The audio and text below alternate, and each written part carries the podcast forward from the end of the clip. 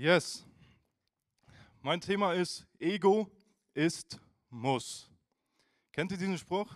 Also als Satz, nicht das, nicht das Wort Egoismus, sondern den Satz Ego ist Muss.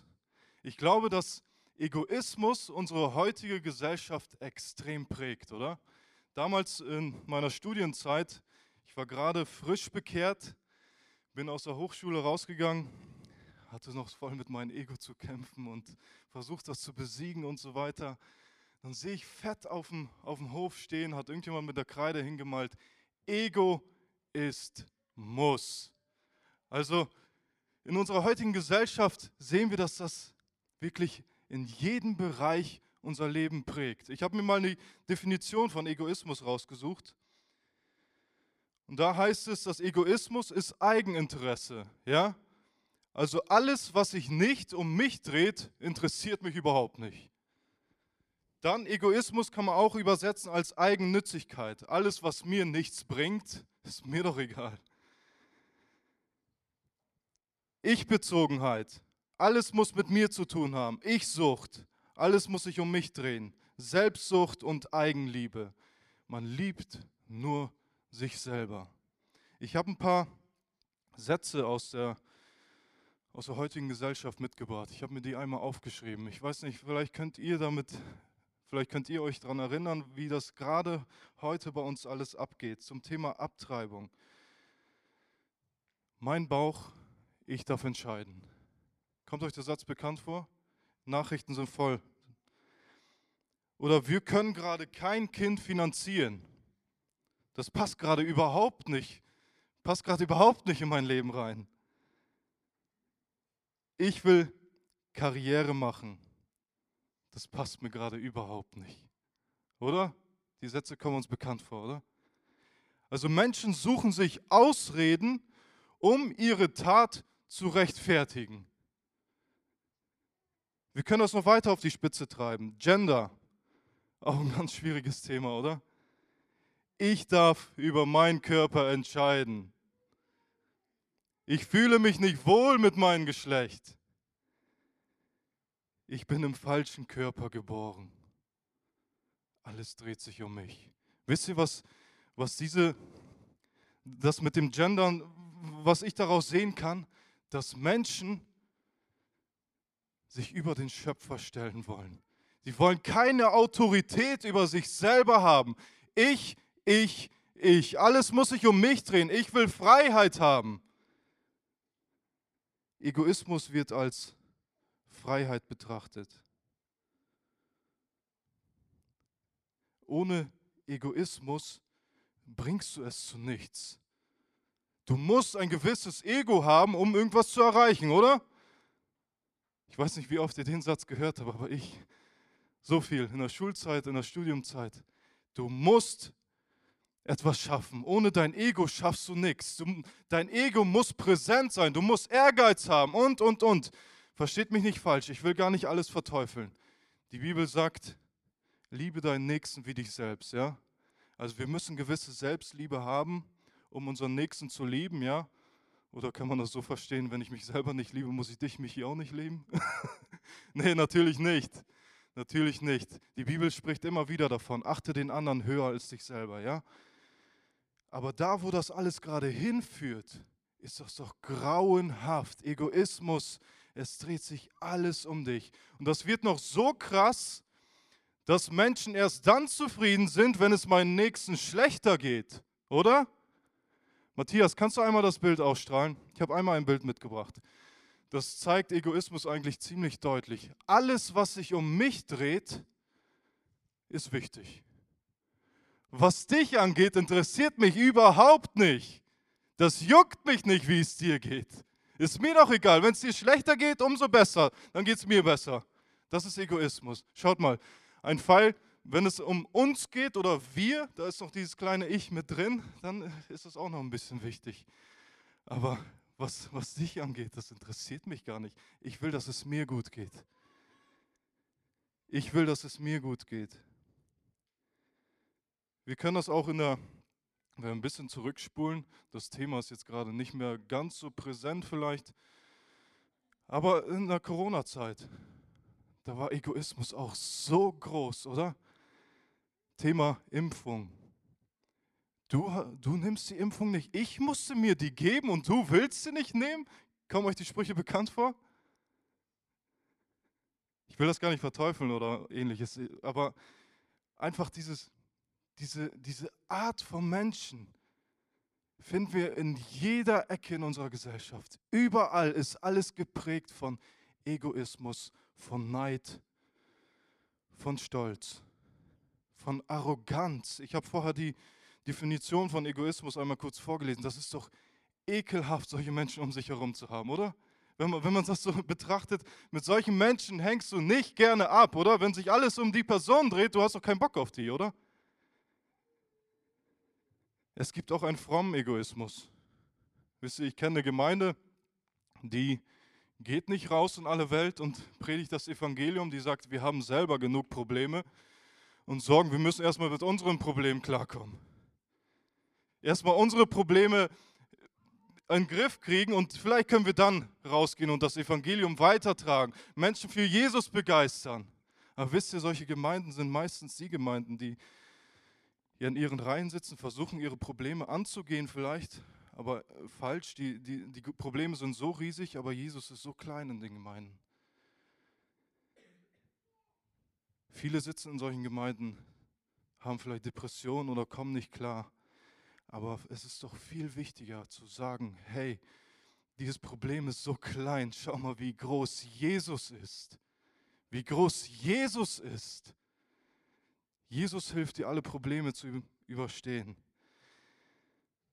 Jesus hilft dir, deinen Egoismus zu besiegen. Aber woher kommt eigentlich dieser Egoismus? Woher kommt dieses dreckige Virus? Ich weiß, meine Predigt ist bis jetzt sehr negativ, keine Sorge. Ich, ich werde noch, ich, ich werd noch ein bisschen Freude, am Ende noch ein bisschen Freude bringen. Wo kommt dieses Virus Egoismus eigentlich her? Ich will mit euch ganz weit in die Vergangenheit reisen, zu einer Zeit, wo wir Menschen noch gar nicht existiert haben. Wisst ihr, die Bibel beschreibt uns von dem Fall vom Teufel, dem Fall vom Satan. Ich will uns eine Stelle vorlesen, einmal in Jesaja 14, ab Vers 12. Ach, wie bist du vom Himmel gefallen, funkelnder Morgenstern, zu Boden geschmettert, Eroberer der Welt.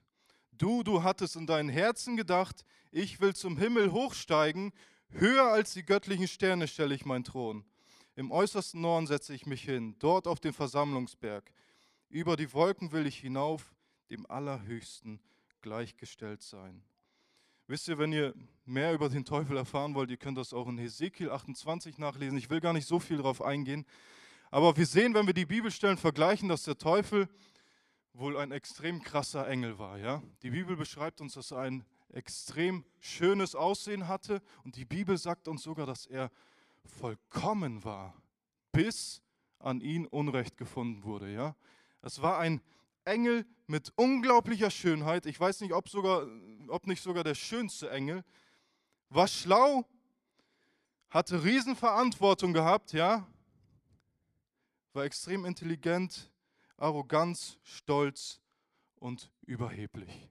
Kommt euch das bekannt vor?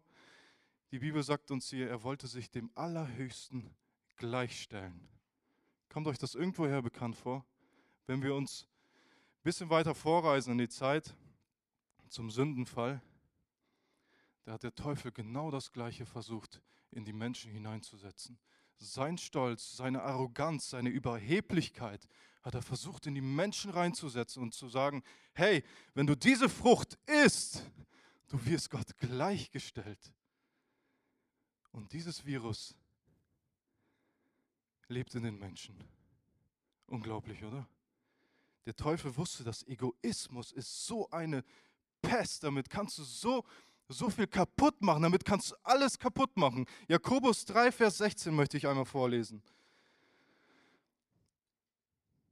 Denn wo Neid und Selbstsucht ist, da ist Unordnung und jede böse Tat. Schaut mal, Selbstsucht war auch eine Definition von Egoismus, Neid auch. Wo das alles herrscht, sagt die Bibel, ist jede böse Tat. Jede böse Tat. Jede böse Tat führt auf deinen Egoismus zurück. Du willst, dass es dir besser geht. Du willst, dass es anderen vielleicht schlechter geht, weil du neidisch bist. Du willst höher angesehen werden. Du willst einfach ein schönes Leben führen. Alles soll sich um dich drehen. Du willst Aufmerksamkeit haben. Und daraus resultiert jede böse Tat. Ich möchte euch eine Geschichte näher bringen aus dem Alten Testament, die Geschichte von Mose. Wisst ihr, Mose war auch ein Egoist gewesen. Ich will das einmal kurz zusammenfassen, wer die Geschichte vielleicht nicht kennt. Er ja, hat, hat ein Leben in Ägypten geführt, war ein ziemlich hohes Tier nachher geworden durch gewisse Umstände, war aber von Ursprung her ein Hebräer und hat gesehen, dass ein Ägypter einen Hebräer gerade schlägt, zusammenschlägt. Ja? Und Mose dachte sich, oh, das kann ich nicht, das kann ich nicht mit, das kann ich nicht mit ansehen, das geht doch nicht, das ist doch mein Bruder, mein Volksgenosse, wie auch immer. Und ist hingegangen, hat den Ägypter einfach mal umgebracht. Aus egoistischen Motiven. Er wollte nicht irgendwie, dass es dem Hebräer besser geht, es ging um ihn selber. Es ging um ihn selber. Das ist doch mein Volk, das ist doch mein Bruder, das kann ich nicht mit ansehen. Und so ein Typ, so einen Typen hat Gott auserwählt und hat gesagt oder hat Gott berufen, um sein Volk, das Volk Israel, aus der Gefangenschaft in Ägypten rauszuführen. Einen egoistischen Menschen. Und Mose hat sich erstmal gewehrt. Er hatte keinen Bock gehabt. Gott hat ihn berufen, hat gesagt, geh raus und tu das und das führe mein Volk raus. Mose hat gesagt, nein, ich kann das nicht, ich will das nicht tun, ich habe keinen Bock drauf, wie auch immer, hat sich Ausreden einfallen lassen, ich kann doch gar nicht reden, ich stotter, wie soll ich das denn machen? Gott hat gesagt, geh, ich, ich helfe dir, ich bin immer bei dir, ich werde bei dir sein, wenn du Probleme hast, helfe ich dir, ja? Das hat Gott gesagt. Er hat, er hat gesagt, du kannst auch deinen Bruder mitnehmen, dein Bruder wird für dich reden. Und Mose ist gegangen. Hat durch gewisse Umstände das Volk doch irgendwie aus der Gefangenschaft befreit, ja, mit Gottes Hilfe. Und ist gegangen durch die Wüste. Stellt euch mal vor, das waren ungefähr 600.000 Männer, sagt die Bibel. Zusammengerechnet mit Frauen und Kindern ein paar Millionen Menschen, ja. Ein paar Millionen Menschen. Und wer die Geschichte ein bisschen kennt, der sieht ganz, ganz gut, dass dieses Volk nur am Meckern, am Murren war. Hat nur gemeckert, das ist doch alles blöd. In Ägypten war alles viel besser, da hatten wir Essen, Trinken und, und, und. Ihr müsst euch das mal vor Augen halten. Die Menschen hatten zur Nacht, in der Nacht eine Feuersäule vor sich und am Tag eine Wolkensäule, ja? Nachts schön warm und am, am Tag äh, schön kühl, Klimaanlage, ja? Und die haben es trotzdem nicht gecheckt, dass Gott sie rausführen will, ja. Und Mose war als Anführer da und musste oder wollte diese Menschen rausführen und hat sich das alles angeguckt. Stellt euch das mal vor. Ich erkläre Michi hundertmal das Gleiche und er checkt es nicht. Irgendwann, irgendwann reicht einem doch nicht mehr die Geduld, oder? Und stellt euch das mal vor bei ein paar Millionen Menschen alle am Meckern und Mose erklärt und tut und macht und es kommen Zeichen und Wunder. Und die checken das immer noch nicht. Die sind blind und verstehen das nicht. Aus heutiger Sicht echt ein dummes Volk, oder?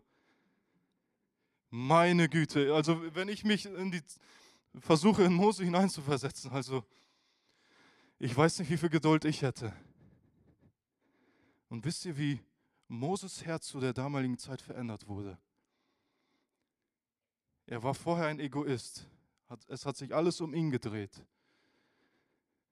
Er hatte keinen Bock, etwas zu tun. Er hatte keinen Bock oder hat, hat sich Ausreden einfallen lassen, damit er nicht losgehen muss, das Volk rauszuführen.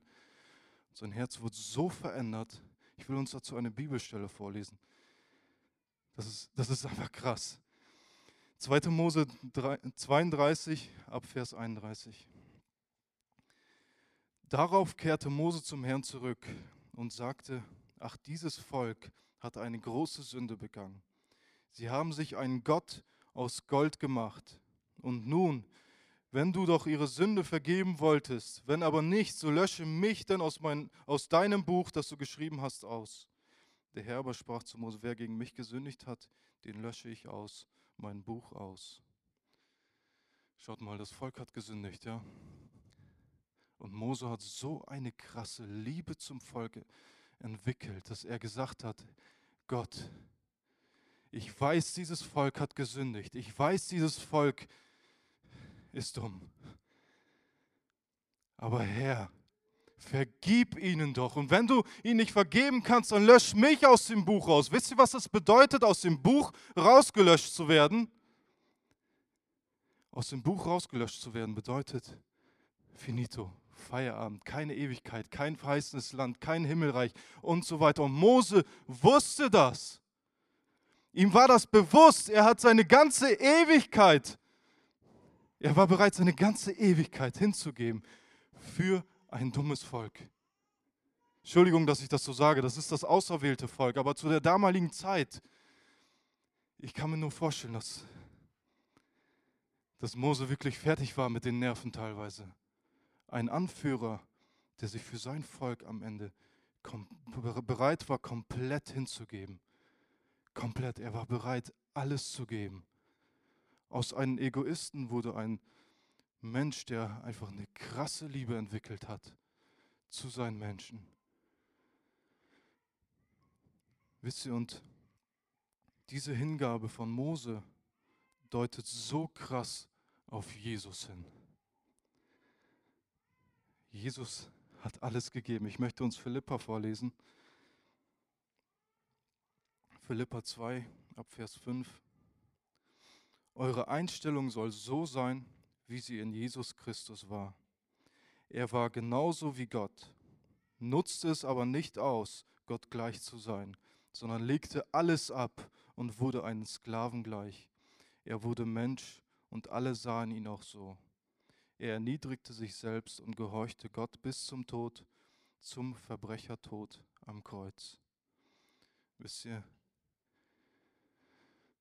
vielleicht sitzt du heute hier und denkst dir, was, was erzählt er hier eigentlich?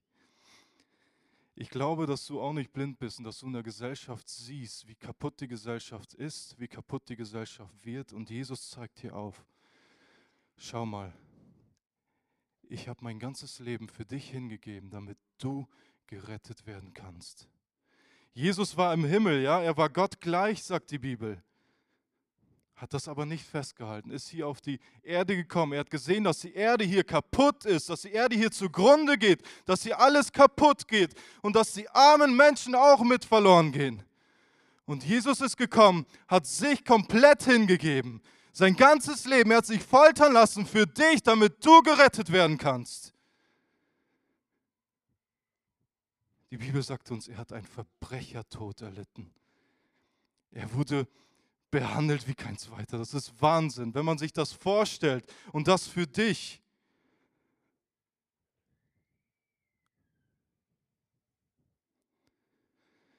Wisst ihr, Paulus schreibt im Philipperbrief zwei Verse vorher, ab Vers 3. Tut nichts aus Selbstsucht oder Ehrgeiz, sondern seid bescheiden und achtet andere höher als euch selbst. Denkt nicht nur an euer eigenes Wohl, sondern auch an das der anderen. Er zeigt, ey, seid keine Egoisten. Seid für andere Menschen da. Und dann geht er darauf ein und zeigt, was Jesus getan hat, wie Jesus das gemacht hat. Wisst ihr, in welchem Kontext der Philipperbrief geschrieben wurde? Im Philipperbrief geht es grundsätzlich um Lebensfreude, ja? Um Lebensfreude. Und Paulus hat das geschrieben zu einer Zeit, wo er gefangen war und mit seiner Hinrichtung gerechnet hat.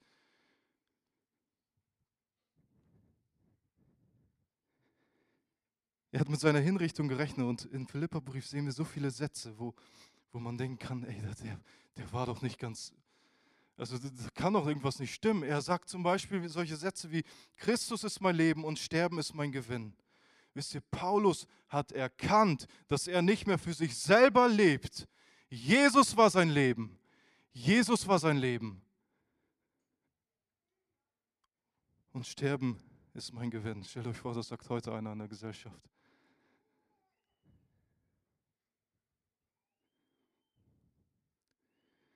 Philippa 3, Vers 8. Paulus, der hat einfach erkannt, dass alles hier auf dieser Welt überhaupt keinen Wert hat, wenn man auf das schaut, was Jesus für dich getan hat. Er sagt hier in diesem Vers, ja wirklich alles andere erscheint mir wertlos, wenn ich es mit dem unschätzbaren Gewinn vergleiche, Jesus Christus als mein Herrn kennen zu dürfen. Durch ihn habe ich alles andere verloren und betrachte es auch als Dreck. Nur er besitzt Wert für mich. Alles andere, was sich um mich dreht, alles andere interessiert mich nicht, wenn ich auf Jesus schaue. Nur er hat für mich einen Wert. Paulus hat es erkannt. Er hatte mit seiner Hinrichtung, hat auf seine Hinrichtung gewartet quasi, ja.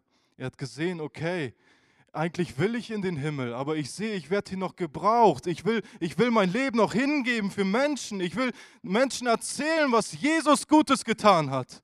Ich will erzählen, wie gut Jesus war, damit jeder erkennt, was, was das für ein Riesengeschenk ist. Jesus hat sich komplett hingegeben und das zeigt Paulus immer wieder, immer wieder. Alles andere interessiert mich nicht, nur das, was Jesus getan hat. Jesus hat sich komplett hingegeben.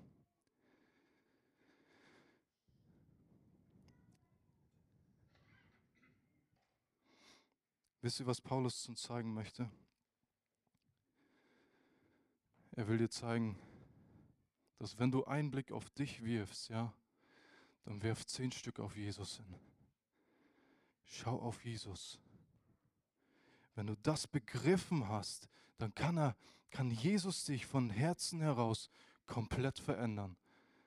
Du wirst sehen, okay, die Welt ist vielleicht kaputt, aber es gibt eine Hoffnung für die Welt. Es gibt Jesus für die Welt.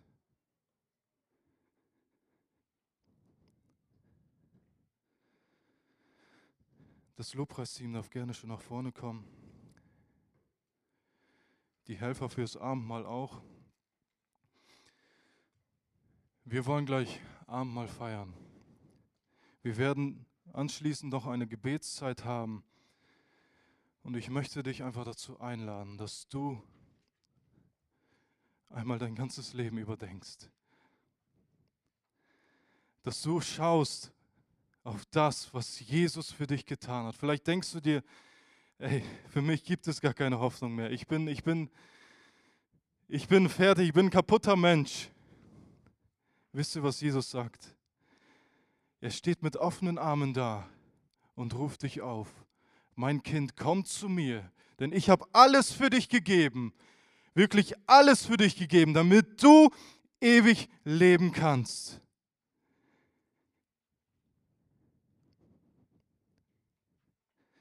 Du darfst gleich beim Abendmahl einmal reflektieren und schauen, vielleicht fühlst du dich heute nicht gut oder denkst, ich habe so viel egoistisch gehandelt. Gerade heute sollst du dann das Abendmahl einnehmen und dir nochmal bewusst machen, was Jesus für dich getan hat. Noch einmal bewusst machen, was dieses Blut eigentlich für eine Kraft hat.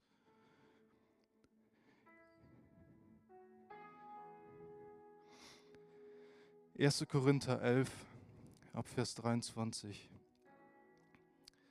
In der Nacht, in der er ausgeliefert wurde, nahm der Herr Jesus Brot und dankte Gott. Dann brach er es und sagte, das ist mein Leib für euch. Tut dies als Erinnerung an mich.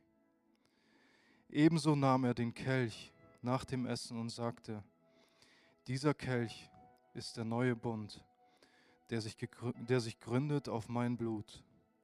So oft ihr daraus trinkt, tut es als Erinnerung an mich. Denn so oft ihr dieses Brot esst und aus dem Kelch trinkt, verkündigt ihr den Tod des Herrn, bis er wiederkommt. Und genau das wollen wir heute tun. Lasst uns zusammen aufstehen und den Tod des Herrn verkündigen. Das, was Jesus für uns getan hat, rausrufen in alle Welt, damit Menschen erkennen, wie gut der Herr ist. Danke, Jesus, für dein vollbrachtes Werk. Danke, Jesus, dass du so wunderbar bist und dein Leben für uns hingegeben hast, wo wir noch Sünder waren. Herr, wir haben dich gar nicht geschätzt und geachtet. Wir haben dich gar nicht beachtet. Du warst uns egal, aber du, Jesus, bist ans Kreuz gegangen und hast ausgesprochen, es ist vollbracht. Für dich, mein Kind. Danke, Jesus, dass du mit offenen Armen dastehst und jeden Einzelnen rufst.